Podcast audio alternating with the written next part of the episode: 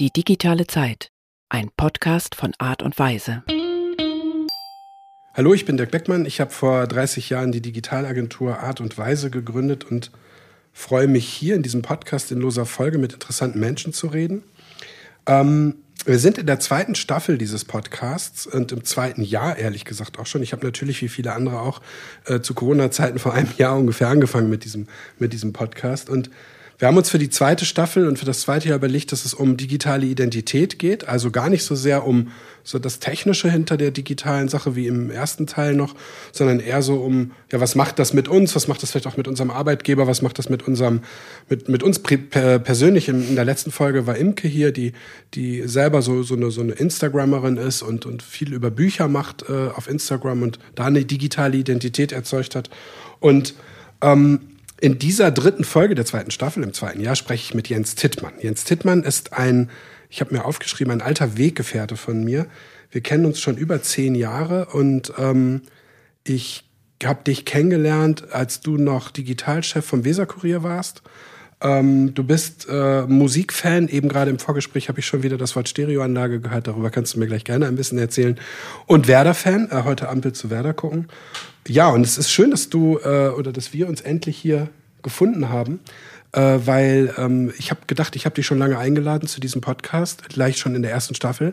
Ich habe auch noch mal nachgeguckt, ich habe die Mail auch nicht gefunden und es ist irgendwie untergegangen. Und äh, du bist natürlich sehr willkommen, hier in diesem Podcast mit mir zu reden. Lieber Jens, schön, dass du da bist. Ja, lieber Dirk, herzlichen Dank für die Einladung, die natürlich für die erste Staffel hätte kommen müssen. Klar. Ähm, aber gut, äh, ich äh, verzeihe dir. Dritte ähm, Folge, äh, zweite Staffel. Ähm, damit kann ich leben. Finde ich prima. Und äh, ja, danke für die Einladung, jetzt mal im Ernst. Jens, wenn du, ähm, das gibt so ein, das heißt irgendwie Mood-Meter, wenn du, wenn du sagen solltest, wie es dir jetzt gerade geht, bist du gut, geht's dir gut, bist voller Energie, geht dir gut, aber keine Energie oder es geht dir schlecht, voller Energie oder schlecht und keine Energie. Wie, wie kommst du jetzt hier in diesen Raum? Ich würde mal sagen, ich komme in diesen Raum mit wirklich viel Energie. Das ist mein erstes äh, Präsenzmeeting. Wir halten hier Abstand. Ähm, ich finde das ähm, so persönlich okay und ähm, das passt. Aber es ist mein erstes Präsenzmeeting seit äh, gefühlt mindestens einem halben Jahr.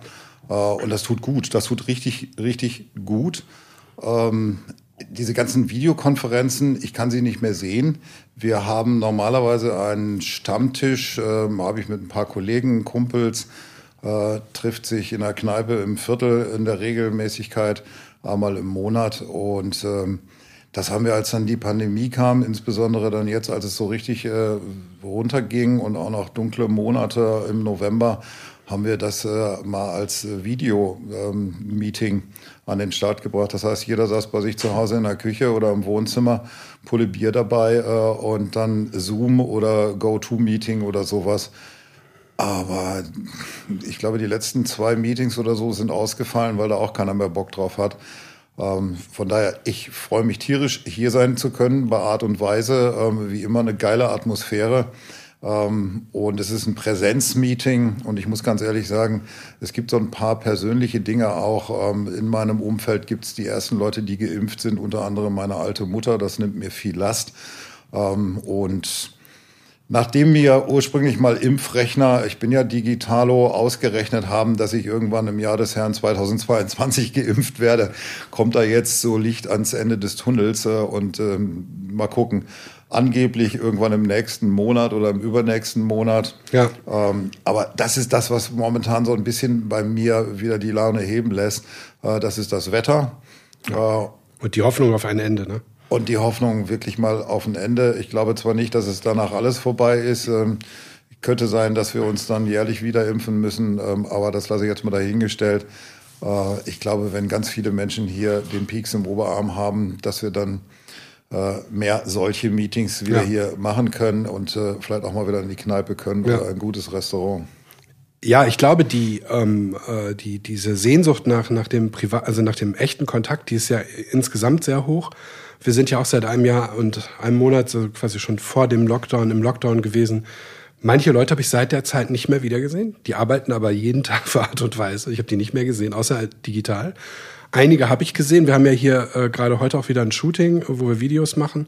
Wir testen jetzt jeden Tag Jeden Morgen wird getestet, wer hier reinkommt und äh, darf auch nur bis vorne gehen und äh, Viertelstunde warten, bis der Test fertig ist, dann erst in, in den Raum. Das heißt, das ist hier echt ein ganz guter Safe Space. Haben natürlich irgendwie jetzt ein riesiges Müllaufkommen von diesen Tests und auch ein bisschen Geld ausgegeben, aber und wir sind natürlich jetzt hier mit ein paar Leuten nur. Ne?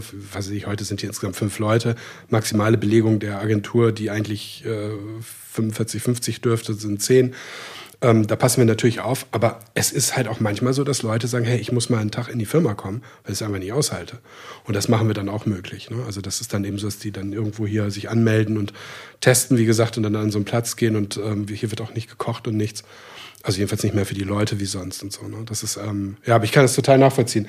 Also meine Stimmung ist auch immer positiv, wenn ich in die Firma komme und nicht in blöden ähm, äh, ähm, Videomeetings bin. Wobei man sagen muss, mein Leben hat sich durch Corona total an einer Stelle total verbessert, nämlich die ganzen Reisen fallen weg.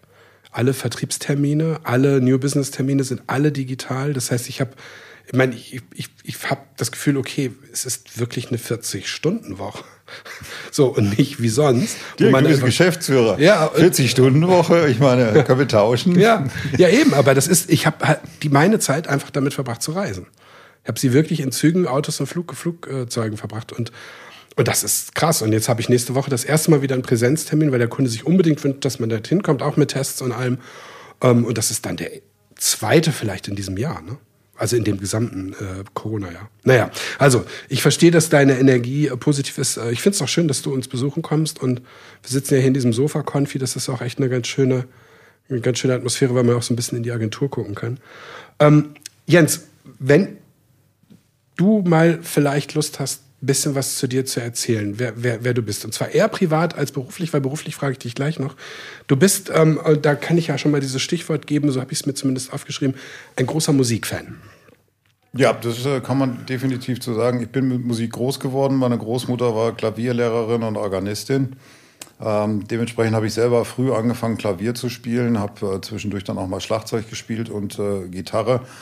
Ähm, vieles davon ist verschütt gegangen, also wirklich Klavier, wirklich Schlagzeug. Äh, das äh, ja, Schlagzeug ist sicherlich noch so ein bisschen was. Ähm, Gitarre zum Letzt tatsächlich auch mit Unterricht, ähm, ist aber wegen Corona dann auch irgendwie immer weiter schleppend eingeschlafen. Ich setze mich hier ab und zu mal zu Hause hin und äh, übe, falls es dann vielleicht mal irgendwann in diesem Leben weitergeht im Moment. Äh, Sympathy for the Devil passt irgendwie zur Zeit, äh, die Stones ähm, auf der Klampfe. Aber so, das äh, hatte mich ganz früh schon geprägt. Ähm, so daher die Liebe zur Musik. Viel aber eben auch die Musik äh, hören. Das heißt, ich bin in meinem Leben wirklich in extrem vielen Konzerten gewesen. Ja, stimmt, ja. Und ich habe auch äh, schon, ich glaube, wenn andere Leute mit äh, 14 oder 15 ähm, ja, mit ihren Eltern im Urlaub waren oder sonst irgendwas, dann bin ich in der Firma von meinem Kumpel Axel arbeiten gegangen und habe da mein erstes Geld verdient für Teile von Stereoanlagen. Das zieht sich durch ähm, inzwischen. Ähm, naja, andere fahren Motorrad oder haben irgendeinen schicken Sportwagen. Das steht äh, bei mir im Wohnzimmer. Wir sind ja hier auch so ein Digital, äh, äh, haben einen Digitalfokus und was ich mich immer gefragt habe und jetzt auch hier äh, in diesem Podcast dich fragen will, ist, wenn man auf deinem Niveau äh, Stereoanlage und alles macht, dann, dann ist das wahrscheinlich eine Schallplatte. Und dann ist das wahrscheinlich eine tolle Lossless irgendwas. Aber gibt es das in digital? Also würdest du als Audio-Freak sagen, okay, im Zweifel würde ich bei dieser oder bei Spotify dieses oder bei Apple Music dieses machen, wenn ich schon was Digitales machen muss? Also was für eine Quelle würdest du uns empfehlen? Also ich mache ja digital. Ähm, analog ähm, läuft bei mir ein guter Nottingham-Plattendreher. Äh, ähm, fantastisches Stück. Ich höre auch wirklich gerne Schallplatte. Das hat zwei Gründe, ähm, die ich bei digitaler Musik einfach nicht habe. Ich finde, es macht was her vom Klang. Und äh, eine Schallplatte ähm, zwingt mich, äh, mich zumindest, ähm, wenn ich nicht aufstehe, mich mit dem Werk des Künstlers auseinanderzusetzen. Ich habe auf vielen Schallplatten tatsächlich dann auch mal irgendwie ein Stück gehört und gedacht, so, oh, das ist ja ganz furchtbar, das Stück. Und äh, wenn ich die Platte zum dritten Mal gehört habe, wurde es dann irgendwann mein Lieblingslied. Weil du nicht skippen kannst. Äh, genau, ich kann nicht skippen bei der Schallplatte, was ich aber bei CDs, äh, damit fing es an, ähm, immer getan habe, mit dem Ergebnis, dass ich glaube ich viele gute Stücke äh, gar nicht wirklich erkannt mhm. habe, weil ich immer geskippt habe. Was ansonsten bei mir äh, steht ein entsprechender Server rum, äh, da läuft Rune, kann ich jedem nur empfehlen. Das ist eine tolle Software, ähm, die mir digital ähm, von Songtexten und so weiter alles mit einspielt, äh, Bandhistorie und ähnliche Geschichten. Ähm, und diese ganzen Geschichten, Spotify, Deezer und so weiter, benutze ich nicht. Ich benutze absichtlich Tidal. Tidal zeichnet sich dadurch aus, äh, dass die Künstler und Künstlerinnen einfach wesentlich besser beteiligt werden. Ah, ist klar. Dazu kommt, dass ich bei Tidal, ähm, wenn ich entsprechend 20 äh, Euro, glaube ich, im Monat auf den Tisch lege, eine entsprechende ähm, Qualität kriege. Äh, das ist dann richtig CD-Qualität und es macht keinen Zweck, MP3s abzuspielen wenn man da eine fette Stereoanlage stehen mhm. hat. Das ist so meine Welt. Ähm, ich sitze genauso wie auch andere Menschen vor meiner Anlage und ähm, meine gerippten CDs äh, laufen auf dem Server und ähm, darüber höre ich dann die Musik. Ich habe nicht jeden Abend Lust, zum Plattenspieler zu gehen, die mhm. Platte sauber zu machen äh, und mir das ganze Werk des Die Dampfmaschine anzumachen. Das ja, die, vorher noch die Platte zu reinigen mhm. und dann nass abzuspielen oder so ein Quatsch, das mhm. tue ich dann nicht, so mhm. weit ist es nicht. Ähm, und äh, ich bekenne mich schuldig, ich besitze tatsächlich auch Playlists. Ah ja, okay. Ja, also ich höre nicht immer nur dann an einem Abend eine Band, sondern ich höre dann auch einfach mal ähm, oder lass einfach im Hintergrund dudeln, das selbstverständlich auch. Ich bin größer Küchenfan, ich koche gerne. Ähm, und da habe ich keine Lust, mich um irgendwelche Platten zu kümmern. Mal ganz abgesehen davon, wer in der Küche eine Platte anmacht, äh, sollte seine Platten anschließend wegschmeißen. Das hat keinen Zweck. Ja. Gut, aber das mit dem, mit dem, was ich noch verstehen muss, ist, wenn man jetzt ähm, äh, Tidal nimmt, dann hat man sowas wie Apple Lossless oder wie so ein, so ein Äquivalentformat. Dann hat man so ein CD, AIFF-mäßiges Format. Also man ein komplett verlustfreies äh, äh, Format, dass, dass man sagen kann, dass das man technisch gesehen zumindest das Beste in seine Stereoanlage hineingibt? Oder? Title spielt Flag. Mhm. Okay. So, bekanntes Format. Ähm, das ist so das klassische Format, auch wenn ich CDs rippe. Mhm. Vergleichbar in der Apple-Welt mit äh, Apple Lossless AAC. Mhm. Ähm, so, das ist äh, Tidal ähm, und dann aber mit der entsprechenden Auflösung äh, mit äh, 1000 irgendwas Kilobit pro okay. Sekunde. Mhm. Ähm, so, jetzt wird es zu technisch, ähm, aber die Auflösung ist dann entsprechend mhm. hoch. Okay, also das äh, wollte ich zumindest am Anfang einmal gefragt haben, weil ich ähm, mich immer frage, wenn ich da mit meinem Apple Music unterwegs bin und diesem ganzen Universum von diesen Boxen und was da alles irgendwie ist, äh, welche, äh, welche, welche Version da richtig ist. Wenn du, ähm, ich habe nicht so viele Fragen heute äh, dazu da, weil ich was anderes äh, noch äh, vor allem fragen will, aber ich möchte trotzdem wissen, was ist deine Lieblingsband? Puh, ganz schwer zu sagen. Da gibt es wirklich äh, einige, viele. Ich bin großer Anhänger der Stones, ähm, klang vielleicht gerade schon an. Äh,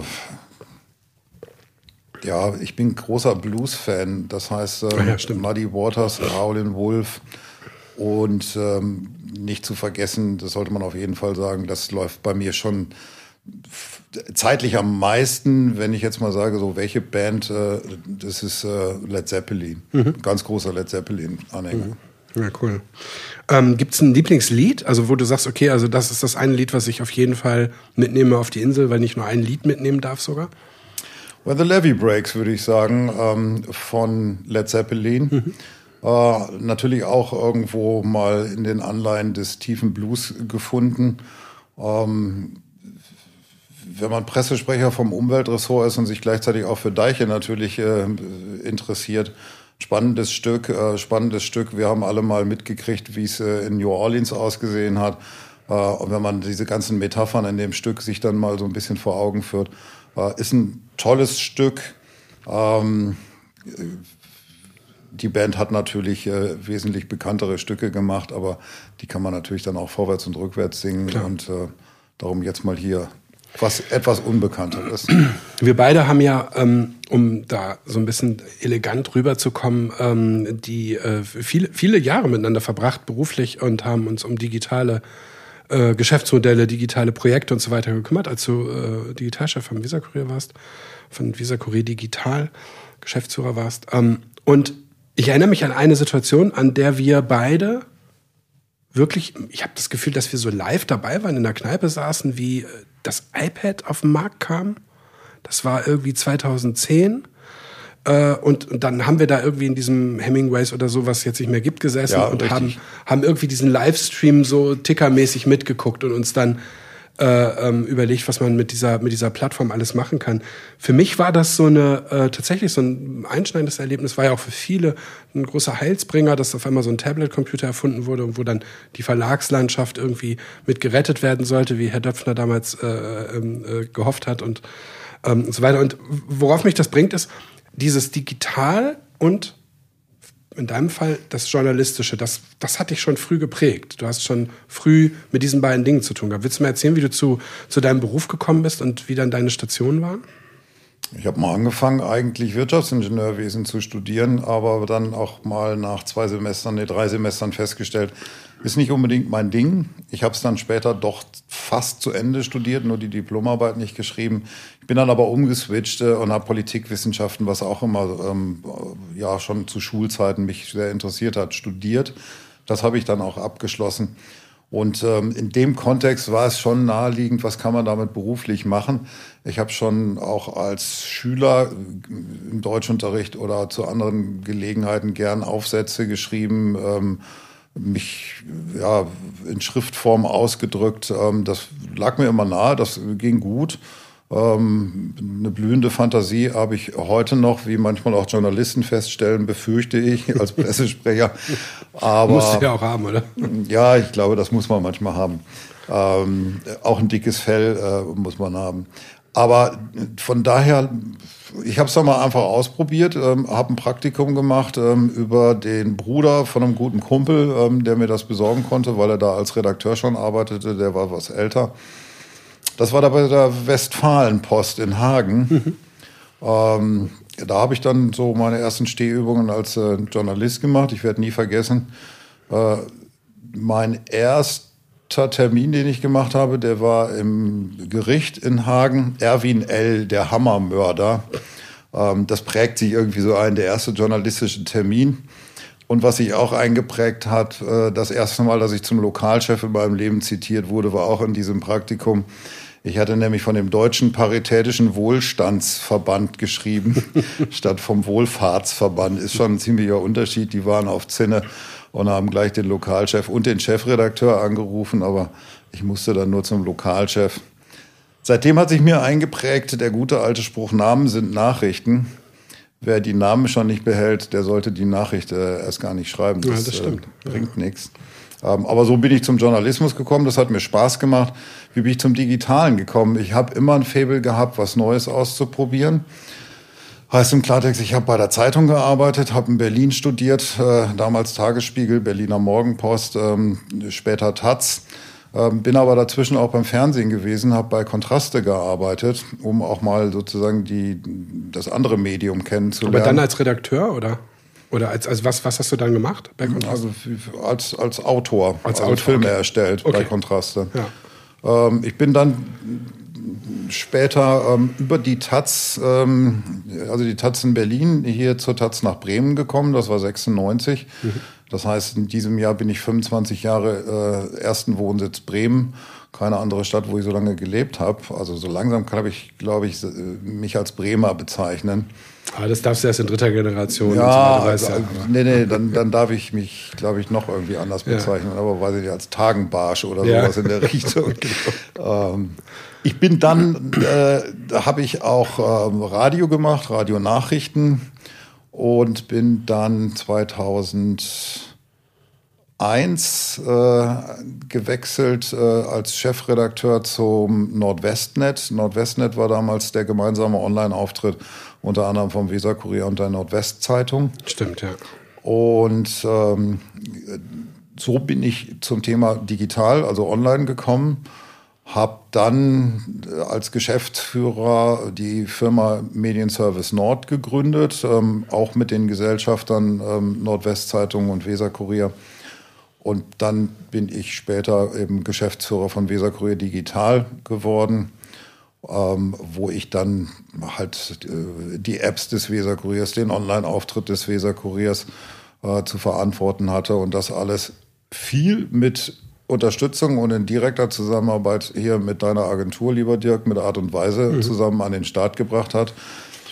Ich glaube, wer aufmerksam im Quellcode sucht, äh, heute noch von dem Zeug, ja. was da online steht beim Weser Kurier, der findet sicherlich noch die ein oder andere Adresse, Art und Weise oder sonst irgendwas. Dürfte noch einiges von euch online sein, schätze ich mal. Ja, zumindest sieht man immer noch ein bisschen Anleihen an, an Design, was wir noch zusammen gemacht haben und verschiedene, verschiedene Features. Aber wenn wir da mal kurz. Äh, äh, ja, wenn ich mal eins sagen darf, wer sich das Online-Logo anguckt, Weser Kurier, dieses Online-Logo ist hier bei Art und Weise entstanden mhm. und hat eine Anlehnung an natürlich auch die gewisse maritime Tradition Bremens ähm, denn dieses Logo stellt ähm, ein Schiff dar, genauer gesagt ein Schiffsrumpf, ähm, das stimmt.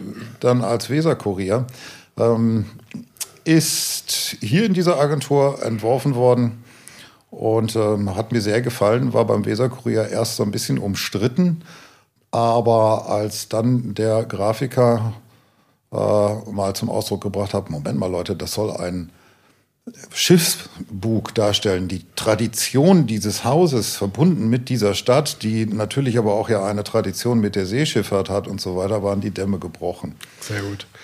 Ähm, wir haben ja in der Zeit relativ viel äh, uns unterhalten über äh, natürlich über Gestaltung, über Technik, über über das alles und wir haben aber ehrlicherweise muss man ja sagen, das ist so, wann ist diese Zusammenarbeit zu Ende gegangen? Das ist auch schon viele Jahre her, dass dann. Also die Zusammenarbeit Art und Weise und Weserkurier weiß ich nicht. Ich bin jedenfalls ähm, beim Weserkurier weg äh, und dann eben in die Verwaltung, wo ich ja jetzt Pressesprecher bin. Ähm, 2014 war ja. der Wechsel. Ja, genau. Und ungefähr, also für, für mir ist ein halbes Jahr später oder ein Jahr später war das dann auch vorbei. Aber der, der Punkt war halt, dass die die Verlage natürlich eine ähm, große Verlage wie Weserkurier, Tageszeitung und viele andere Produkte Nordwest, aber auch viele andere, für die wir als Art und Weise ja gearbeitet haben, ja ein riesiges Problem vor der Brust hatten zu der Zeit und ähm, aus meiner Sicht immer noch haben. Wie siehst du das? Wie ist die Digitalisierung? Wie, wie funktioniert das? Funktioniert das irgendwie? Hat sich da was getan? Wir machen auch nicht mehr viel für Verlage. Wir machen noch was für Verlage, aber nicht mehr so viel. Wir sind im Mittelstand jetzt sehr stark unterwegs, aber weißt du, wir sind ja mal irgendwann richtig euphorisch gewesen, 2009, 2010 und haben richtig viel angeschoben.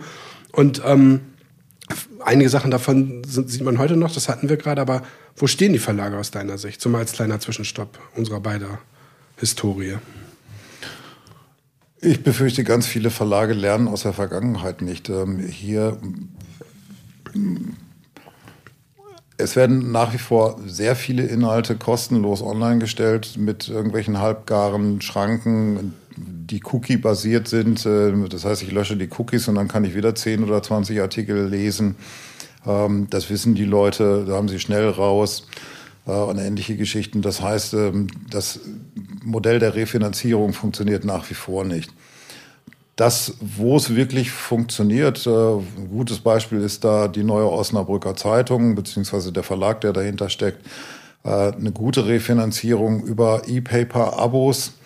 Ähm, das läuft übrigens hier in Bremen auch nicht schlecht, aber da besteht tatsächlich die Möglichkeit, äh, was zu machen wie weit die Verlage sich darauf einlassen, ähm, dass sie mit Google, dass sie mit Social Media selber hantieren und ihre eigenen Inhalte da reinstellen. Was aber ja auch nur wieder die Folge hat, dass ihre Inhalte kostenlos verfügbar sind. Ähm, ich finde, man kann das ebenfalls äh, diskutieren. Social Media ist im Prinzip die Konkurrenzveranstaltung zu seriösen Redaktionen. Ob Redaktionen dann an der in Anführungsstrichen unseriösen Konkurrenz selber teilnehmen muss. Ich finde, das ist eine Frage, die müsste man sich selber mal ähm, stellen. Macht es Sinn, dass eine örtliche Tageszeitung beispielsweise bei Facebook vertreten ist? Ähm, oder geht man eher hin ähm, und macht seine eigenen Artikel in absoluter Kurzform nur bei Twitter äh, und erzeugt damit dann oder man geht damit ähm, einer gewissen Nachrichtenform nach, ähm, die aber so kurz ist, äh, dass sie die eigentlichen gut recherchierten Artikel, gut geschriebenen Artikel, auch das kann ja eine Freude sein, die Fotos, die dazu gehören und so weiter, ähm, dass man die nicht kostenlos preisgibt, sondern schon einfach knallhart hingeht und sagt Paywall und äh, wer es sehen will, der muss dafür zahlen. Mhm. Ähm, da fehlt bisher die Radikalität, da fehlt bisher die, ja, die, die, dass man sich auch mal in der Zeitungslandschaft ähm, zusammentut und verbündet. Ich bin selber bei vielen Kongressen, wie zum Beispiel Zeitung Digital gewesen. Es gibt den Bund Deutscher Zeitungsverlage, ähm, dass man über diese gemeinsamen Möglichkeiten, die man hat, die Verbände, die da sind, ähm, sich nicht stärker zusammenschließen und man eine gewisse Einheitlichkeit erzielt. Ähm, das ist wirklich schade. Denn machen wir uns nichts vor, ich bin überzeugter ähm, Anhänger von Tageszeitungen oder überhaupt von Journalismus. Mhm. Wir brauchen das. Wir sehen, dass äh, wir immer mehr Probleme kriegen, indem Nachrichten äh, von irgendwelchen Leuten ähm, einfach erfunden werden. Ne? Ja. Einfach erfunden werden, über Social Media verbreitet werden. Ähm, da fehlt jegliche Recherche von seriös und gut ausgebildeten Journalisten. Ja. Ähm, und ähm, das fällt uns auf die Füße, wenn wir da nicht aufpassen. Genau, man sieht es ja auch. Ich habe die Frage eigentlich später gehabt, aber man sieht es ja auch, die, ähm, dieser, dieser Journalismus, der ja auch geregelt ist, der ja auch ähm, sozusagen unter Kontrolle ist, wo einfach auch geguckt wird, äh, wie, die, wie, die, ähm, wie, wie, wie die Leute arbeiten. Das alles hat sich über Jahre aufgebaut, damit eben die Menschen, die etwas wahrnehmen, möglichst nach den Regeln der Demokratie und so weiter und so fort Dinge eben wahrnehmen. Und Pressefreiheit ja, aber eben trotzdem auch ein gewisser Kodex. Das passiert ja gar nicht mehr in bestimmten Bereichen. Jeder Mensch, der will, wir ja übrigens auch, wenn wir Content Marketing machen, äh, mit, mit Mitteln, die einfach frei zur Verfügung stehen, Quatsch erzählen und einen Brexit herbeizaubern und Quatsch erzählen und einen Trump herbeizaubern. Und natürlich ist das nicht der einzige Grund, aber das ist eben ein so unregulierte, ein so unregulierte und eben auch tatsächlich gar nicht journalistische Welt, äh, dass man eben wirklich Angst haben muss. Da gebe ich dir total recht. Und umso spannender ist es jetzt, dass du quasi dann, ähm, du hast sozusagen einen journalistischen Hintergrund, du hast einen digitalen Hintergrund und jetzt bist du Pressesprecher von der Senatorin für Umwelt. Für Klimaschutz, Umwelt, Mobilität, Stadtentwicklung und Wohnungsbau. Gibt es dafür eine Abkürzung? SCUMS. Ich erinnere mich.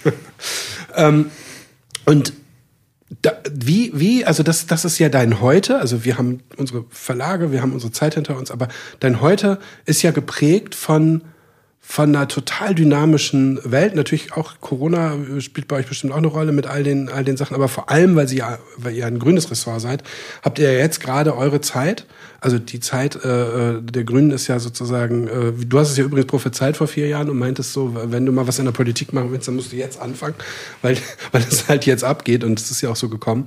Wie ist denn dein, dein Leben da? Also wie muss man sich das vorstellen, Pressesprecher von so einem, von so einem Laden zu sein? Das ist, glaube ich, das größte Ressort, oder? Das zweitgrößte, ne? Ja. Ja, ist die Frage, wie misst man Größe ähm, nach ähm, Etat, äh, nach äh, Mitarbeitenden oder wie auch immer. Aber ich glaube mal, ähm, die Fülle an Themen, die wir abdecken, ist es sicherlich eins der größten. Mhm. Ähm, und äh, das macht den Reiz des Jobs aus, weil ich beschäftige mich natürlich die ganze Zeit mit so völlig unterschiedlichen Themen wie äh, Bau, Umwelt, äh, Stadtentwicklung, Verkehr. Ähm, es macht aber natürlich Sinn, äh, denn diese drei Dinge spielen immer Hand in Hand. Ähm, mhm beim Bauen die Umwelt mitdenken, beim Verkehr liegt es noch näher auf der Hand, äh, die Umwelt mitzudenken. Ähm, so, das ähm, liegt dann schon an auf der, auf der Hand und das passt. Ähm, für ein grünes Ressort zu arbeiten, ähm, ja, ich bekenne mich dazu. Ähm, ich äh, bin selber Grüner, ich habe ein Parteibuch, ich stehe zu dieser Partei ähm, und ich stehe es auch nicht erst seit gestern Denn ähm, es ist natürlich schon schön zu sehen, dass man jetzt eine tolle Kanzlerkandidatin hat mit Annalena Baerbock. Es ist natürlich schön zu sehen, wenn man plötzlich der Partei angehört, die bei Forsa auf dem Spitzenplatz steht mit 28 Prozent. Ähm, und äh, wenn das äh, tatsächlich am 26. September der Fall ist, ähm, dann hätte man ja sogar quasi schon, ja, wenn man Angehöriger des neuen Kanzler- oder Kanzlerin-Wahlvereins, ah, da muss man sich schon fast an den Kopf packen und fragen, ähm, habe ich jetzt hier geträumt oder mhm. nicht? Ähm, aber ich muss ganz ehrlich sagen, ich glaube, das wird ähm, Deutschland gut tun, ähm, dass wir hier mal einen Wechsel reinkriegen. Ähm, ich glaube, wir müssen aber auch insgesamt was tun, ähm, denn wenn wir einfach so weitermachen, und das sieht man leider Gottes auch in Bremen, das Beharrungsvermögen ist sehr stark ausgeprägt. Ähm, das ist übrigens ein lustiger, eine, eine ziemliche Parallele, die ich da erlebt habe. Ich habe da lange Jahre in einem ganz klassischen Print-Zeitungsverlag versucht, die neue Komponente reinzukriegen, immer weiter reinzukriegen, auch vorwärts zu treiben. Und das waren viele Widerstände, das war viel Beharrungsvermögen. Jetzt bin ich Pressesprecher und ähm, ja nicht nur Pressesprecher, ja auch im Stab von ähm, früher Joachim Lose, jetzt äh, Senatorin Maike Schäfer. Und immer wieder dieses Beharrungsvermögen, wenn es darum geht, mal in irgendeiner Form eine Straße ein bisschen schmaler zu machen, um noch eine Fahrradspur reinlegen zu können. Oder wirklich mal Nägel mit Köpfen zu machen und zu sagen, wir nehmen jetzt mal eine Straße wirklich aus dem Verkehr raus und machen eine Fahrradpremiumroute raus. Dann geht ja bei gewissen ja, strukturkonservativen ähm, Verbindungen in dieser Stadt äh, gerne mal die abendländische Kultur unter. Und das macht die Sache dann schon oftmals wirklich unerquicklich, dieses ständige Ankämpfen gegen Windmühlenflügel. Aber machen wir uns nichts vor, wir müssen was tun, sonst geht dieser Planet den Bach runter. Ähm, ich spare mir jetzt den Spruch, wir haben nur einen, aber es ist nun mal so. Ja, und ich meine, dieses, dieses, äh, dieses Ankämpfen, ne? also das einmal die Digitalisierung, die digitale Transformation in diesen Verlag zu bringen. Ich meine, da haben wir ja wirklich äh, Nächte und, und Tage mit verbracht. Und jetzt ähm, äh, die, die, die Veränderung, die jetzt notwendig ist, ähm, das, das scheint ja wie so ein, wie so ein sich, sich, sich, sich so durchzuziehen. Aber um, um das nochmal zu, zu vertiefen, wie, wie ist das? Wie ist das ähm, Leben als, also in so einem, in so einem, ja, sagen wir mal, doch sehr strukturierten, äh, ähm, ich stelle mir das sehr strukturiert vor, sehr ja, so, das, das haben wir immer so gemacht, dass, dass da gibt's äh, ganz viele Abläufe, die man einhalten muss. Da muss man ganz viele Systeme bedienen, also Systeme jetzt nicht nur technisch gemeint, sondern auch so. Und wie, wie, wie muss man sich das jetzt nochmal so, so vorstellen? Wie ist so ein Tag? Wie, wie, ist, wie ist das mit der Senatorin? Wie ist das, Politik zu machen? Also, weil du bist ja an der Schnittstelle, du, das ist ja ein riesen Verwaltungsapparat, aber du bist ja eben auch im Stab und ihr, ihr, ihr in einer relativ kleinen Runde überlegt euch ja, was ihr dann irgendwie da nach vorne bringen wollt und, und wie und was und wo. Und wie, wie ist das? Also seid ihr modern? Seid ihr, bist du, steckst die Hände beim Kopf zusammen, wie, wie altbacken alles ist? Seid ihr innovativ? Also ich kann es mir wirklich nicht vorstellen. Nein, ist schon, ähm, naja, was ist modern, was ist innovativ? Ich glaube, wir sind kreativ. Mhm. Fakt ist aber natürlich, äh, die Kreativität, die fließt jetzt nicht in einzelne Projekte. Die einzelnen Projekte sind stark geprägt äh, durch den Koalitionsvertrag, ähm, durch die Regierungsfraktionen und natürlich aber auch durch die Finanzmittel. Das ja. sind so die Leitplanken, die immer da sind. Die kreative Leistung, die fließt eigentlich ein, wie kriegen wir es umgesetzt? In welcher Form kriegen wir es umgesetzt? Äh, manchmal, so ist Politik, muss man eben Kompromisse machen. Ohne geht's nicht, wird schwierig sonst. Man muss äh, Bürgerinnen und Bürger mitnehmen. Äh, es gibt andere Akteure, ob das beispielsweise die Beiräte sind, die natürlich auch äh, die Ortsbeiräte so, ne? Die, die Ortsbeiräte, ja. die das ähm, Recht haben, ähm, gehört zu werden. Äh, es gibt Lobbygruppen, ähm, nehmen wir die Handelskammer oder den ADFC, den ADAC, ähm, die beteiligt werden ähm, äh, oder beteiligt werden wollen. Ähm, das sind dann eben die Prozesse, dass man gucken muss, wie kriege ich sowas gesteuert, wie kriege ich sowas moderiert. Das ist eigentlich die kreative Leistung, die in den Ressorts entsteht wo man gucken muss, ähm, kriege ich Projekte umgesetzt. Und gleichzeitig äh, machen wir uns nichts vor, Politik ist ein knallhartes Geschäft. Man muss schon gucken, dass man dann eben auch sagt, so, nee, das Projekt will ich jetzt aber umgesetzt kriegen. Es ist wichtig. Und ich habe keine Lust, mir dieses Projekt jetzt wieder mit einer Mauerpolitik von irgendeinem Lobbyverein oder sonst wem zerschießen zu lassen.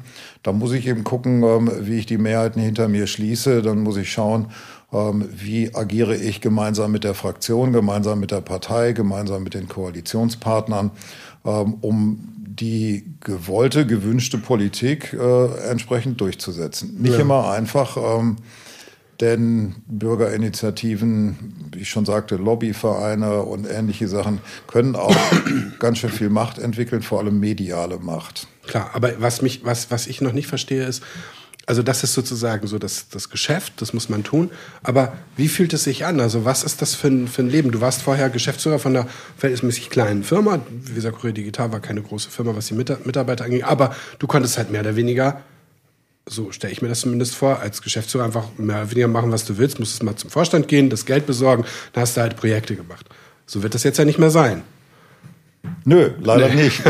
und, und, und, das, das frage ich mich. Das, ist, das, ist doch, das muss doch ein Kulturschock sein, wenn du so aus so einem, ja, fast ein Start-up-Kultur, äh, äh Visakure Digital, zu einem Riesenressort kommst. Du bist ja da schon fünf Jahre oder länger.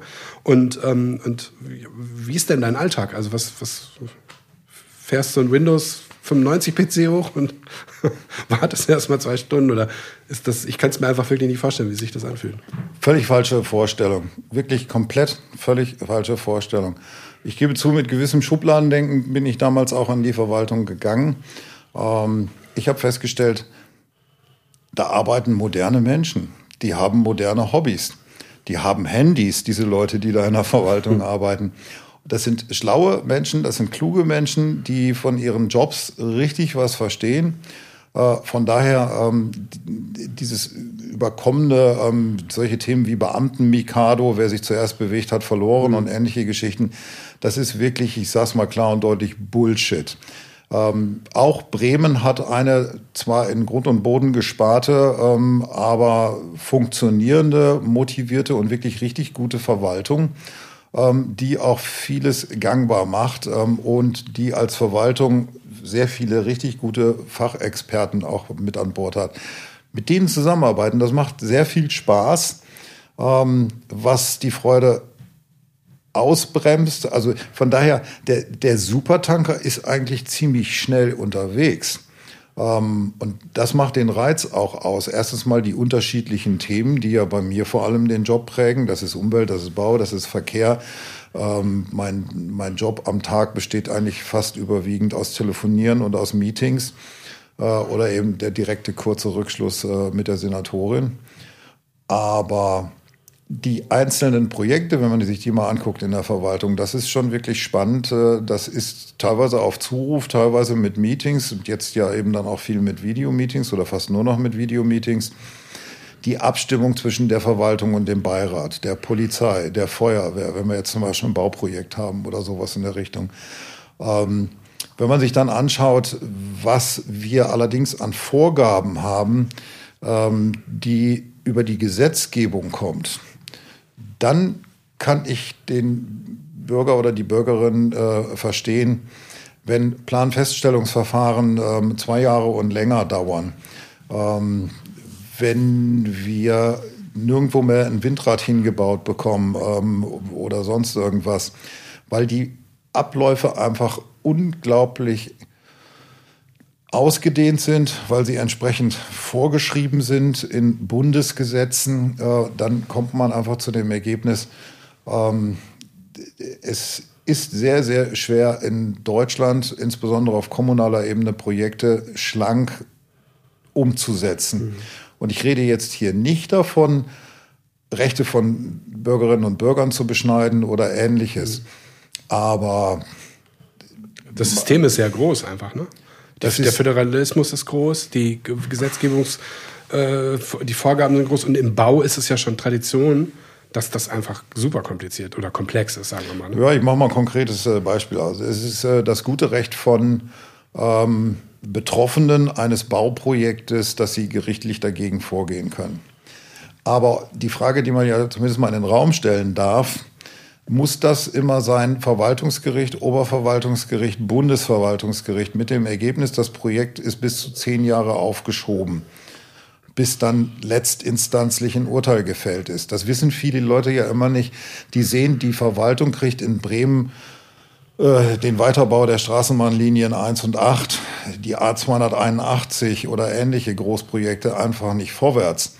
Alle Projekte, die ich gerade aufgezählt habe, sind bis zum Bundesverwaltungsgericht oder teilweise dann nochmal ein zweiter Bundesverfassungsgericht gelandet. Hier mal die Frage zu stellen, ob man hier Klagewege verkürzt, dass man also wirklich sagt, der Rechtsweg ist für den Betroffenen, also den Bürger, weiterhin offen.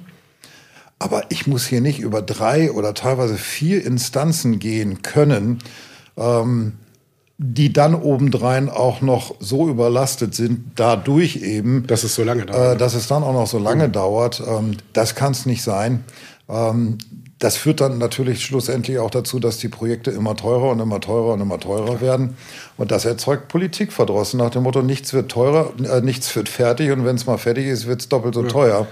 Ähm, da kann ich verstehen, dass es Sendungen wie Extra 3 gibt, obwohl die nicht das abbilden, was Tatsache ist. Ja, aber da sind zwei Sachen drin, die mir wichtig sind. Das eine ist äh, äh eine Feststellung, das andere ist eine Frage, nämlich die Feststellung, ich bin ja wie ein normaler äh, äh, äh, schubladendenkender Bürger auf dich zugegangen, habe gesagt, hör mal hier, äh, Windows 95 rauffahren und dann erstmal Kaffeepause machen. So, warum gibt's diese Identität, was mein, mein Thema ist? Noch? Oder was könnte man tun? Oder werden die Grünen oder dieses Ressort daran mehr tun? Weil ich glaube, es ist eine kommunikative Sache. Ich habe nämlich ja auch mit euch schon gearbeitet und habe dort auch, genau wie du sagst, interessante Leute kennengelernt.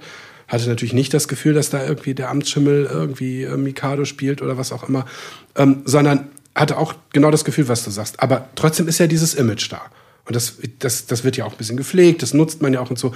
Aber dieses, glaubst du, dass, dass wir mit, mit Frau Baerbock und, und, und euch wirklich so ein, so ein, so ein, auch so ein Mind-Change hinkriegen, so einen Identitätsswitch? Weil ich meine, sie kommt ja so rüber, aber ihr macht das jetzt ja schon fünf Jahre. Bewegt sich was in so eine Richtung? Dass es ein bisschen frischer wird, dass es ein bisschen pragmatischer wird, dass es ein bisschen mit gesundem Menschverstand wird und dass ihr das auch kommuniziert kriegt, weil das ist ja dein Job. Ich würde mal hingehen und sagen, wir haben jetzt die letzten 16 Jahre ähm, eine CDU-geführte ähm, Bundesregierung gehabt. Ähm, ich kann nicht wirklich ernsthaft erkennen, dass an der Verkehrswende zum Beispiel was getan wurde. Das heißt, die entsprechenden ähm, irgendein Umswitchen, ähm, mal ein Tempolimit auf Autobahnen einzuführen, irgendwie ernstzunehmende Anstrengungen mal zu unternehmen, äh, das Tempolimit in geschlossenen Ortschaften runterzusetzen. Ähm, auch aus Sicherheitsgründen oder sowas in der Richtung. Sowas wird jetzt zum Beispiel alles, um jetzt mal beim Thema Verkehr zu bleiben, über die Straßenverkehrsordnung äh, geregelt. Eine Änderung der Straßenverkehrsordnung ähm, läuft aber über die Bundesregierung, ähm, läuft über die, ähm, äh, den Bundestag das heißt, an der Stelle bin ich dann schon guter Hoffnung, ähm, dass mit einer grün geführten Regierung da sicherlich mehr Impulse kommen, die Straßenverkehrsordnung zu ändern. Auch dafür muss man aber natürlich erstmal Mehrheiten zustande kriegen. Es wird ja nicht eine grüne ähm, Mehrheitsregierung werden, mhm. die dann da alleine durchregieren kann. Aber dass wir an der Stelle hoffentlich einfach mehr hinkriegen als äh, mit einem Bundesverkehrsministerium unter CSU. Äh, äh, Ägide ähm, oder wenn ich mir gleichzeitig das äh, Bundesbauministerium angucke, äh, zufälligerweise die gleiche Partei, auch CSU, ähm, dann stellen wir einfach fest, Prozesse ähm, oder Energiestandards äh, bei Häusern oder ähnliche Dinge, die werden nicht vernünftig angepackt. Ähm, die werden willentlich nicht vernünftig angepackt, weil da eben ganz viel dann auch Lobbyismus mitspielt. Bauen darf nicht zu teuer werden. Ähm, dementsprechend dürfen auch nicht äh, irgendwelche Energiestandards zu streng werden. Und ach ja, das deutschen liebstes Kind, das Auto ähm, mal anzupacken und zu sagen, naja komm, 130 auf der Autobahn reicht auch. Oder stattdessen, da hat man für einen totalen Flickenteppich in den Ortschaften gesorgt. Ja, ich habe Tempo 50 und vor allen Kitas, Schulen, äh, Senioreneinrichtungen habe ich Tempo 30. Kein Mensch weiß mehr, was jetzt gerade irgendwo noch gilt. Man denkt immer, das Auto vor einem ist kaputt, weil man ja. an das 30 denkt. Ich, ähm, muss, ich muss ständig gucken, ähm, habe ich wieder ein Schild übersehen oder nicht. Hm. Ich kann ja sogar Autofahrer verstehen, die Angst haben, dass sie darauf dann hinterher sogar noch ihren Lappen verlieren, weil sie mal wieder ein 30er-Schild bei einer Kita nicht gesehen ja. haben. Warum dann nicht pragmatisch denken und sagen, hey, dann machen wir in einer geschlossenen Ortschaft Tempo 30 äh, und den Kommunen geben wir frei, in Ausfallstraßen entsprechend Tempo 50 äh, anordnen zu dürfen. Mhm. Und die Sache wäre gegessen. Ich bin mir 100% sicher, wenn es nur nach den Grünen ginge, dann könnte man sowas sehr schnell durchsetzen. Ich hoffe, wenn man ein Mind-Switch hinkriegt, ähm, in einer Regierungskoalition im Bund mit den Grünen, dass sich da mehr tut. Und das sind einfach Hoffnungen, wo ich sage, von sowas profitieren wir natürlich dann auch unmittelbar hier in Bremen, weil Klar. wir dann einfach viel mehr machen können. Klar, aber nochmal zurück zum, zum Thema Identität und damit auch so ein bisschen switchen zu dem, zu dem Punkt. Ähm, ich habe ein bisschen gegoogelt und mir angeguckt, was, was, was ihr so macht, wenn ihr, ähm, also was Maike Schäfer für eine digitale Identität hat. Also klar, natürlich googelt man dann und dann sieht man irgendwie Wikipedia und Abgeordnetenwatch und so weiter. Meine Frage ist, auch bezogen auf das, worüber wir gerade reden, wie viel ist, wie viel macht ihr davon aktiv? Also wie doll denkt ihr, gerade ihr im Stab, darüber nach, hey, wir machen dies und jenes? Und wir müssen aber dafür sorgen, dass wir in den sozialen Medien, dass wir im, im Internet, dass wir auf den verschiedenen Plattformen auch, auch das gut kommunizieren. Seid ihr da schon, wo ihr sein wollt? Oder seid ihr da noch nicht? Nee, sind wir mit Sicherheit noch nicht. Hat unterschiedliche Gründe. Ähm, wir sind eine Verwaltung, wir müssen immer schwer aufpassen, wie sieht es aus mit dem Datenschutz. Das ähm, hat zur Folge, dass lange Zeit hier in Bremen die Maxime galt, äh, soziale Netzwerke für Verwaltungen nicht geeignet. Ähm, dieses Bild hat sich inzwischen gewandelt, führt aber natürlich dazu, dass die Verwaltung hier in Bremen auch in anderen Bundesländern oder Kommunen hinter der freien Wirtschaft hinterherhinkt, was das äh, konkrete Thema Social Media anbelangt. Ähm, bei uns in Bremen war lange Zeit das Rathaus führend. Das Rathaus hat aber dann natürlich auf der anderen Seite das Problem gehabt, die haben irgendwas, was ich dem Rathaus gegeben habe, mit der Bitte ist, mal zu twittern.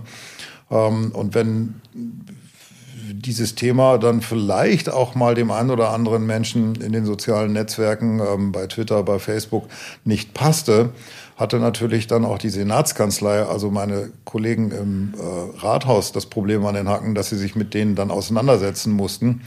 Das Ping-Pong-Spiel ging also los. Ähm, Rathaus ruft bei mir an, Jens, kannst du mal eine Antwort geben? Und die haben es dann wieder getwittert. Sowas ist natürlich komplett albern. Äh, die zweite Rahmenbedingung, die stimmen muss, äh, muss ich dir nicht sagen, man braucht passend ähm, Personal. Passend ähm, natürlich auf der einen Seite jemand, der es kann und auf der anderen Seite aber auch ausreichend Personal. Mhm. Ähm, sonst wird man diesen Kanälen auch schnell nicht mehr her äh, oder Frau und das ist dann auch nicht sinnvoll. Ich bin wirklich total glücklich und total froh.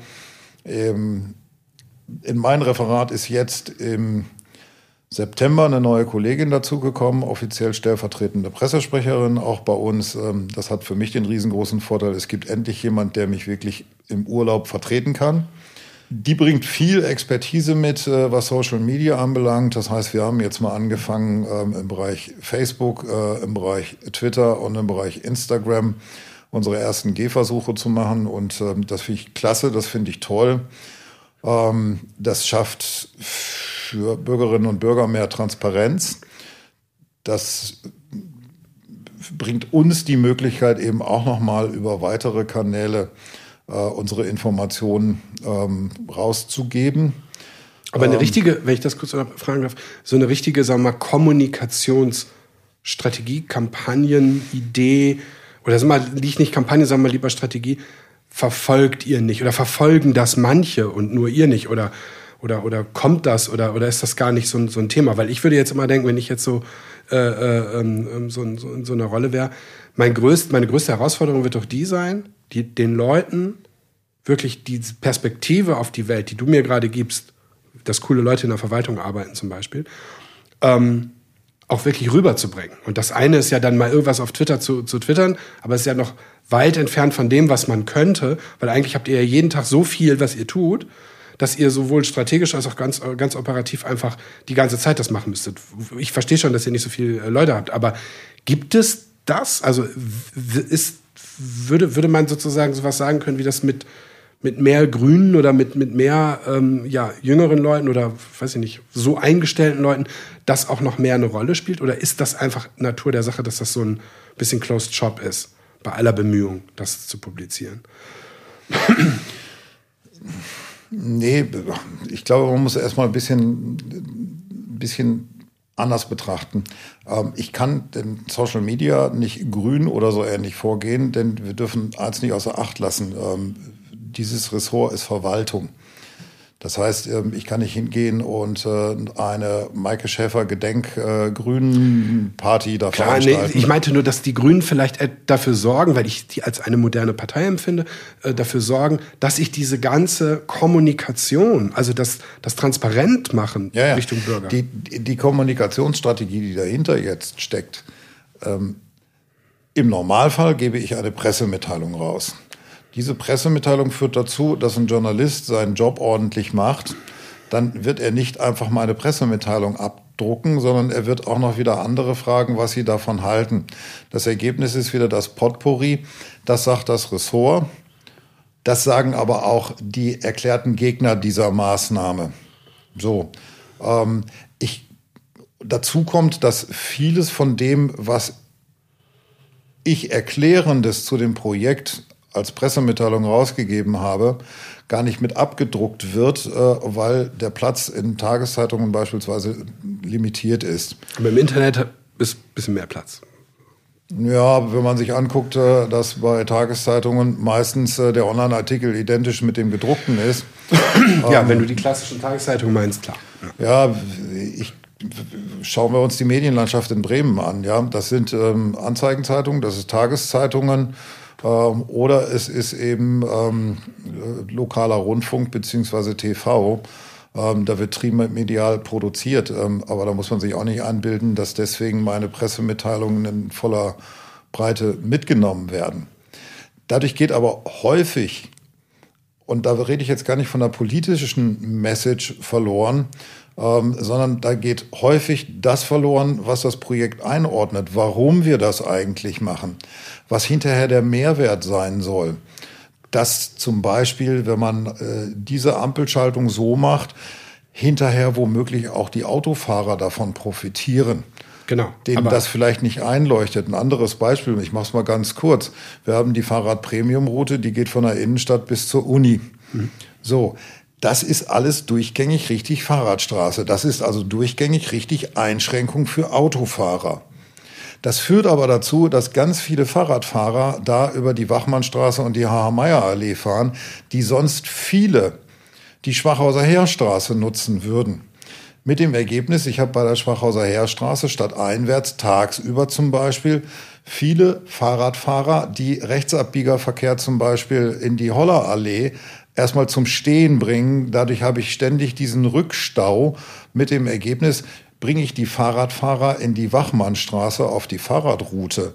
Muss ich auf der Fahrradroute die Autofahrer beschränken, aber ich räume ihnen massive Vorteile ein in der Schwachhauser Heerstraße.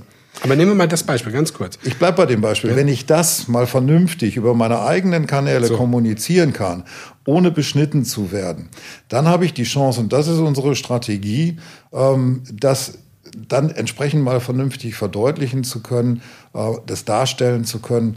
Darum geht es mir, dass ich mir eigene Kanäle aufbaue. Mir geht es nicht darum, klassischen Journalismus zu beschneiden. Genau, und das ist nämlich das, was ich mich die ganze Zeit frage, wo ich ein bisschen kompliziert hier jetzt hingekommen bin. Aber äh, wenn jede Marke, die wir betreuen, die hat teilweise gar keinen Content.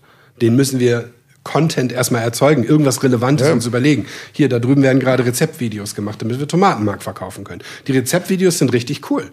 Da kannst du richtig was lernen. Also wir beide jetzt nicht, weil wir natürlich super tolle Hobbyköche sind, aber äh, die meisten können da was lernen. So. Aber ihr habt richtig Content und ich frage mich das sozusagen schon lange, warum die, ähm, und zwar eben nicht Journalismus zu ersetzen, sondern ja, warum gibt es kein Magazin für Skums online, wie wir ein Content-Marketing-Magazin für jeden Kunden machen, wo ihr mit den Mitteln, die ihr zur Verfügung habt und mit einer ganz klaren Kennzeichnung, wer ihr seid und was ihr dort sagt und wer das sagt, erklärt, möglichst sachlich, möglichst journalistisch natürlich, aber trotzdem eben ihr seid es, was ihr tut, weil das ist etwas, was ich finde, was wirklich schwer zu finden ist.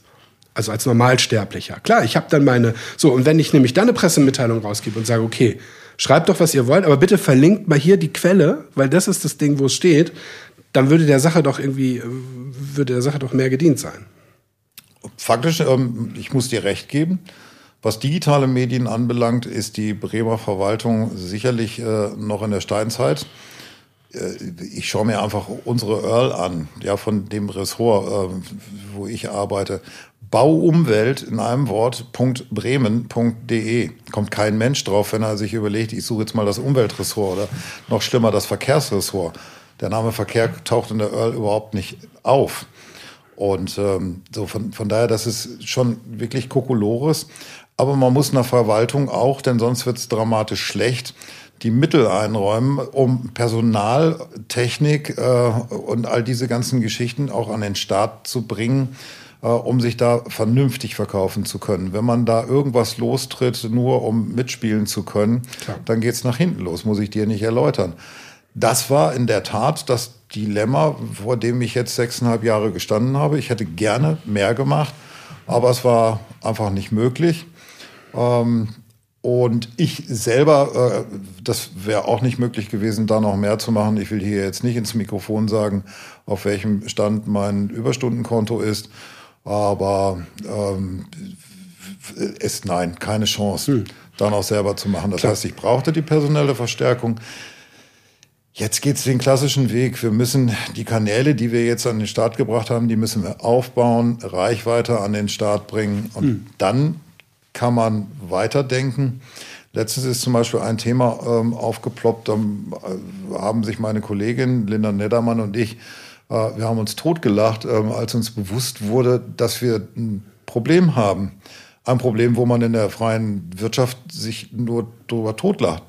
Wir haben mal überlegt, eigentlich wäre es ja vielleicht auch sinnvoll, mal ein bisschen klassisch äh, Social Media Marketing zu betreiben. Dirk, Dafür braucht man eine Kreditkarte. Mhm. Ja. Nicht. Das gibt es auch nicht in der Verwaltung. Es gibt einfach keine genommen, Kreditkarte. Spesen abgerechnet. So, alles, was bei uns abgerechnet wird, geht schlicht und ergreifend nur auf Rechnung. Und ähm, ich kann ja mal versuchen, bei äh, Herrn Zuckerberg. Herrn Zuckerberg auf Rechnung in irgendeiner Form Social Media äh, Marketing äh, Credits äh, zu kaufen, die ich dann äh, als, keine Ahnung, als Bitcoins dann hinterher bei ihm einsetzen kann oder so. Da steht man plötzlich vor einem ernstzunehmenden Problem. Ähm, man hat nicht mal eine Kreditkarte, sondern es geht alles nur auf Rechnung. Und jetzt mittlerweile sogar auch noch auf E-Rechnung. Das macht die Sache noch mal schwieriger. Wenn du so zurückblickst und äh, denkst noch an die äh, Zeit von deiner Zeit als Digitalchef vom Visa Kurier und wo du deine anderen Digitalerfahrungen gemacht hast und guckst in die guckst jetzt mit dieser ja 20 30-jährigen Geschichte in die Zukunft. Was sind deine was deine Prognose? Ähm, was sind die was, was, was bringt die Zukunft? Die nahe Zukunft in fünf Jahren und die fernere Zukunft in 25. Wo, wo stehen wir da? Wird, wird werden die Verlage sich äh, äh, berappeln? Sind die alle eingegangen? Wird eine Verwaltung auf einmal total schlank und digital und super eng vernetzt mit Bewertungssystemen und so weiter? Was siehst du, wenn du so drüber nachdenkst, kurzfristig, also fünf Jahre, gut, das ist, wäre ja noch in der äh, wahrscheinlich Legislatur von dieser möglicherweise neuen, mit Grünen ähm, äh, sogar dominierenden Regierung, aber dann eben auch 25 Jahre. Was hast du da für eine Idee? Was die Verwaltung anbelangt, da erwarte ich Quantensprünge. Es geht nicht mehr anders. Es muss passieren. Ähm, sicherlich schon kurzfristig, ähm, ich weiß es ja nun ganz konkret von der Bremer Verwaltung, Digitalisierung der Prozesse, ob das jetzt ein Bauantrag ist, ja. ob es ist, dass ich meinen Personalausweis verlängere oder sonst irgendwas, dass ich tatsächlich äh, mit einem Karton voll mit Aktenordnern ähm, ins Bauressortstiefel, um meinen Bauantrag abzugeben. Ähm, das geht nicht. Da sind wir dran, ähm, aber dann passieren natürlich auch wieder so Geschichten, die ich noch aus meiner Vergangenheit beim, äh, bei Weserkurier Digital kenne. Ähm, es gibt eine Standardsoftware, die könnte man schnell und einfach einführen und dann kommen aber die Sonderlocken.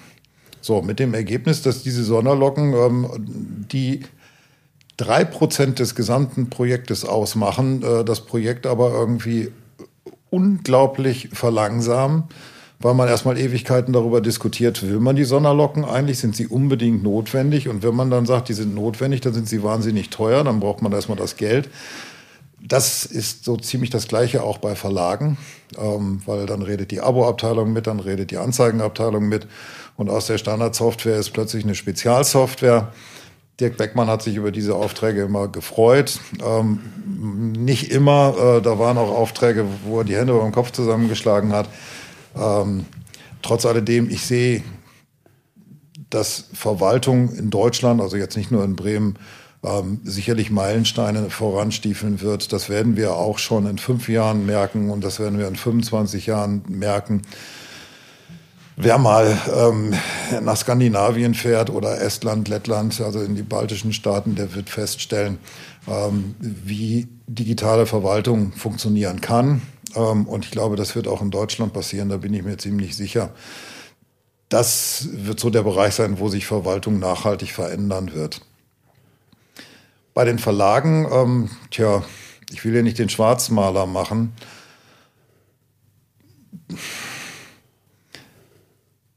wir haben bei Verlagen ähm, gewissermaßen eine kritische Masse. Tageszeitungen leben, das ist das Gesicht der Zeitung von ihren Lokalredaktionen. Ähm, und das sind ja meistens sogar mehrere, weil ich ja äh, auch noch Ortschaften um äh, einen großen Ort drumherum habe oder sowas. Da liegt im Prinzip ja auch die, die demokratische Legitimierung dieser, dieser, dieser Presse.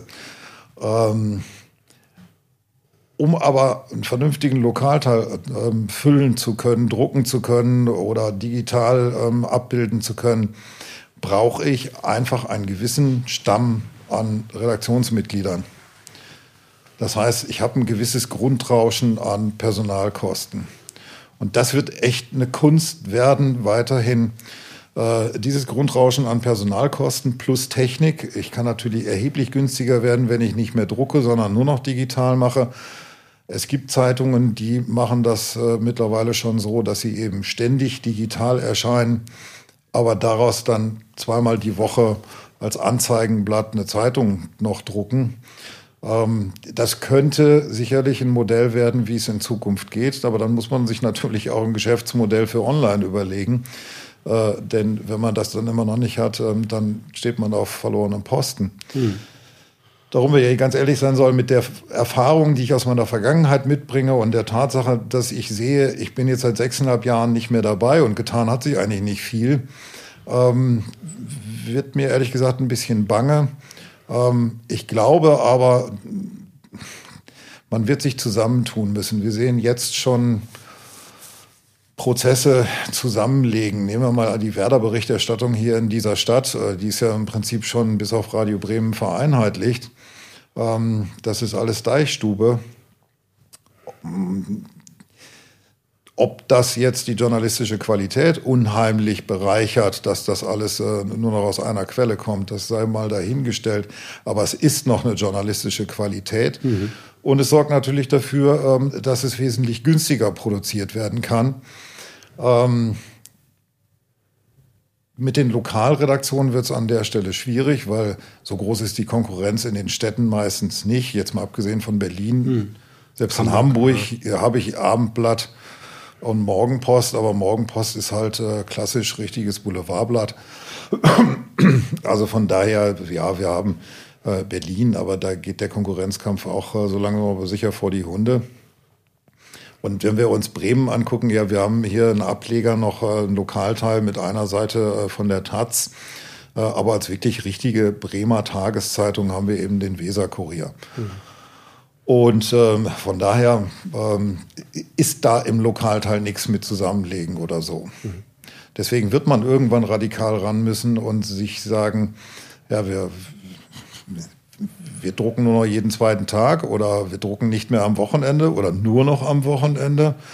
Von daher schaut man sich das an. Der Weserkurier hat jetzt ja auch keine eigene Druckerei mehr. Ähm, man lässt drucken. Ähm, das war wahrscheinlich nicht die dümmste ähm, Reaktion auf ähm, ja, die Zukunftsentwicklungen. Mhm. Ja, ich bin, ich bin auch gespannt. Also die, ähm, wir, wie gesagt, wir hatten ja vor zehn Jahren eine große Euphorie, äh, wir beide für, für diese Verlage, für diesen Verlag speziell und auch wir dann noch für andere. Und ich sehe es wie du, es ist nicht so viel passiert und ich hoffe bloß, dass möglichst viele, es müssen ja auch nicht alle sein, aber dass möglichst viele gute Verlage durchhalten und es irgendwie schaffen, so wie die Zeit, äh, erfolgreich zu sein. Ähm, und, und, und in Abstufung dann halt eben nicht ganz so erfolgreich, aber auch erfolgreich zu sein, sich zu etablieren, weil das, was wir eingangs sagten, und da schließt sich ganz schön der Kreis, ähm, das gilt nämlich. Äh, wir haben im Moment eine Situation, wo sich jemand auf den Marktplatz stellen kann und kann irgendwas schreien und es wird gar nicht mehr reguliert. Und der Journalismus hat etwas reguliert. Die Menschen, die Journalismus sozusagen auf die, auf die, auf den auf den Latz geguckt haben. Die, die Regularien haben das wiederum, äh, Presserat, was alles gibt, äh, aufgepasst, Landesmedienanstalt und so weiter. Und heute kann ich einfach tun, was ich will, was ja zu sehr vielen Verwerfungen führt. Und es gibt ja tolle Filme darüber und tolle Dokus und so weiter. Und wir, die wir als Digitalagentur natürlich mit diesen Social Media und sonstigen Zeug arbeiten, sehen das eben auch sehr äh, kritisch und ambivalent und passen sehr gut auf, äh, was wir da unseren Kunden empfehlen. Und wir sind ja sozusagen eigentlich eigentlich könnten wir das alles, was wir tun, auch für richtig doofe Sachen nutzen. So wie das eben andere machen. Und das ist eigentlich Quatsch. Ne? Es ist eigentlich Quatsch, dass das geht. Das ist eigentlich Quatsch, dass da keine Regulierung ist. Und ich begrüße da also sämtliche Geschichten von DSGVO bis, bis was weiß ich, ähm, damit wir eben nicht in fünf bis 25 Jahren äh, dann noch viel, viel schlimmere Sachen sehen. Ne? Aber ich habe, wie gesagt, ich bin auch ja Optimist. Das heißt, ich habe das Gefühl, dass wir so einen so einen Ausschlag gerade erleben, wo es, wo so Social Media und alles so richtig freigelassen wurde. Und es wird einfach wieder zurückkommen müssen, weil ähm, auch alleine was, was die, was die ähm, ähm Beeinflussung von außen, also von anderen Ländern, äh, äh, was es da für Möglichkeiten gibt, was da alles passiert, das ist echt krass. Was an der Stelle natürlich so ein bisschen traurig stimmt, äh, wenn man sich mal anschaut, welche Ausmaße Social Media Kommentare manchmal annehmen, komplett unter der Gürtellinie ähm, Hate Speech äh, und ähnliche Geschichten. Da fragt man sich äh, manchmal, wenn ich sehe und weiß, wer das ist, äh, nach dem Motto, in einem Gespräch, Aug in Aug, hätte diese Person, die ich womöglich auch gut kenne oder so, nie, nie, niemals solche Sprüche ja. mir gegenüber äh, oder meiner Senatorin gegenüber geäußert. Ja. Und was dann da teilweise bei Facebook von Leuten geschrieben wird, wo man ja, einen gewissen Anstand, ähm, eine gewisse Erziehung, eine gewisse Haltung erwartet, ja, äh, und was die da komplett über Bord werfen, mhm. ähm, das lässt dann schon manchmal schwerst verwundern. Ähm, ist aber leider so. Ähm, da kann sich, glaube ich, wirklich jeder mal an die Nase packen und sich überlegen, was schreibe ich da eigentlich? Ähm, äh, wie schreibe ich es? Muss ich es eigentlich unbedingt schreiben? Äh, ist mein Beitrag an der Stelle in irgendeiner Form wertvoll? Mhm. Äh, oder ist, wird hier einfach nur das ähm, Internet zugemüllt? Ähm, das ist aber, wie ich schon gesagt habe, ich kann es nur oft genug betonen. Das ist der Grund, warum wir Verlage brauchen. Und jetzt habe ich mal bewusst nicht Zeitungsverlage gesagt, mhm. denn ich glaube, die digitale Transformation wird, ist, ist die einzige Chance. Ähm, man kann weiterhin Printprodukte haben, aber tatsächlich ein so umfangreiches Printprodukt wie momentan eine klassische Zeitung ausmacht äh, und das jeden Tag womöglich auch noch. Viele Zeitungen erscheinen ja sowieso nur sechsmal ähm, äh, die Woche dass der Weserkurier den Kurier am Sonntag hat, ist ja nochmal ein Add-on, was viele Abonnentinnen und Abonnenten ähm, gar nicht so registrieren, die eins zu eins äh, die Abopreise mit anderen Tageszeitungen vergleichen. Mhm. Sie kriegen allerdings die siebte Ausgabe auch noch on top. Mhm. Und ich muss ganz ehrlich sagen, ich genieße es, ähm, eine, eine Zeitung ähm, am Sonntag auch lesen zu können. Mhm. Auch wenn ich am Sonntag noch anderes äh, Zeug zu lesen habe. Aber da muss man halt wirklich gucken. Ähm, ich würde zum Beispiel, ähm, ich lese den Weser-Kurier morgens, ähm, um jetzt mal hier bei unserer Tageszeitung zu bleiben, nur noch und ausschließlich auf dem E-Paper.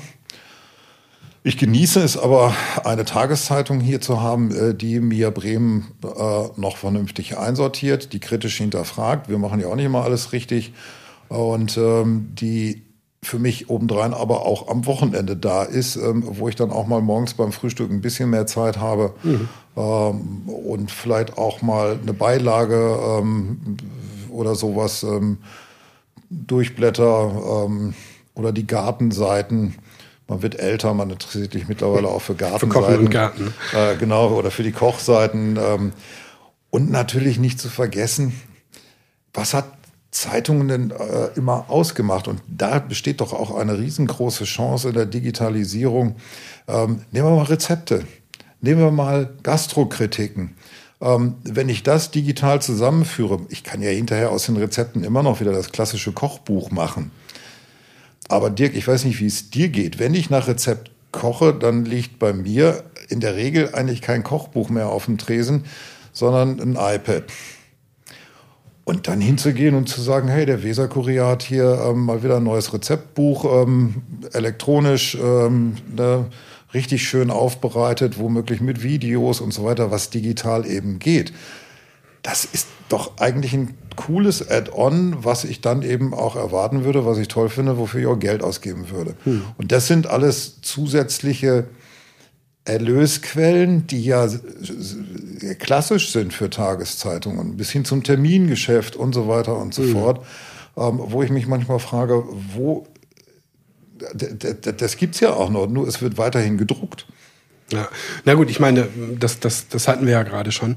Aber abschließend ist zu sagen, dass sich eigentlich wie ein roter Faden durchzieht, dass du doch sehr stark in deinem Berufsleben und auch jetzt noch mit der Tageszeitung von der einen Seite als Journalist am Anfang, von der Digitalseite als Treiber, der irgendwas voranbringen, äh, was Digitales voranbringen wollte und jetzt eben als, äh, naja, als Lieferant von, von, von Informationen äh, äh, verbunden bist. Also das ist, du bist sozusagen auf den verschiedenen Seiten von diesem, von dieser, von diesem Konzept Tageszeitung oder Zeitung, Verlag ja immer noch zu Hause. Du bist ja ganz klar äh, ähm, äh, ein, ein, ja, ein Tageszeitungsfreak. Ich glaube, man kann das anders bezeichnen. Ich war mein ganzes Leben lang ein Telefonist.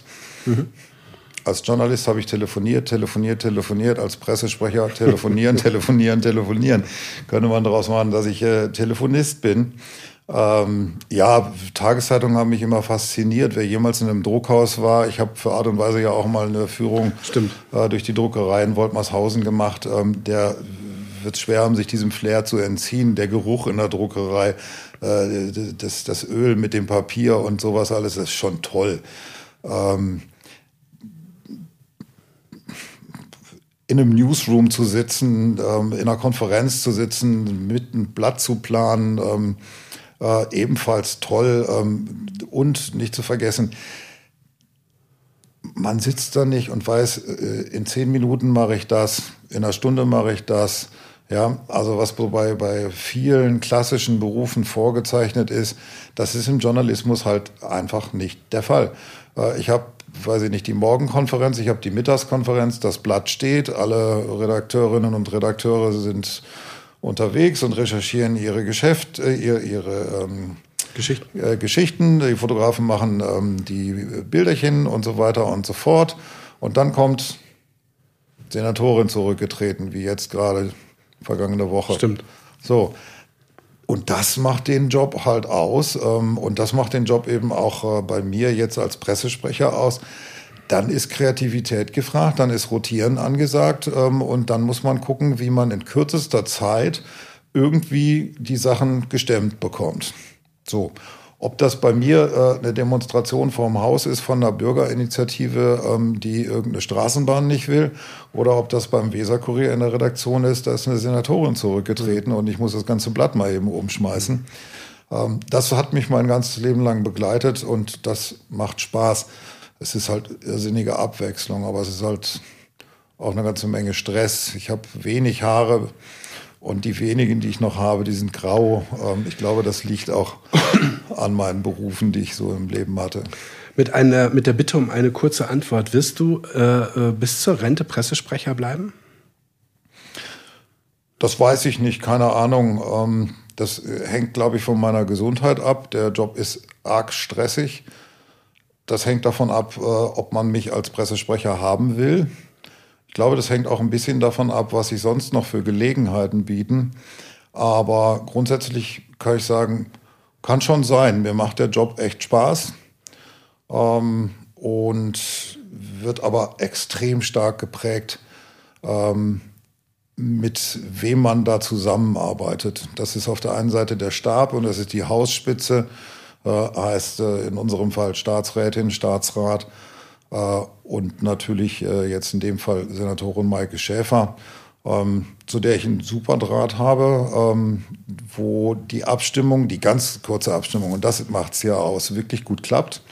Ähm, unter den Prämissen kann ich mir das vorstellen, äh, bis zur Rente, nicht bis an Lebensende. Ja, ich bitte darum. Ich würde ganz gerne zum Schluss noch mal ein paar Jahre Ruhe haben. Ähm, das zu machen, ähm, bis an mein Lebensende hieße, man trägt mich mit den Füßen voraus aus dem Siemens-Hochhaus. Ähm, das ist ein bisschen lang. Ich äh, hoffe, nee, nicht ein bisschen lang, das kann auch ganz schnell gehen, aber ich hoffe, es passiert nicht. Okay, alles klar. Vielen Dank für dieses Gespräch, lieber Jens. Ich danke ganz herzlich, hat Spaß gemacht, vor allem hier in Präsenz. Ja, Dankeschön.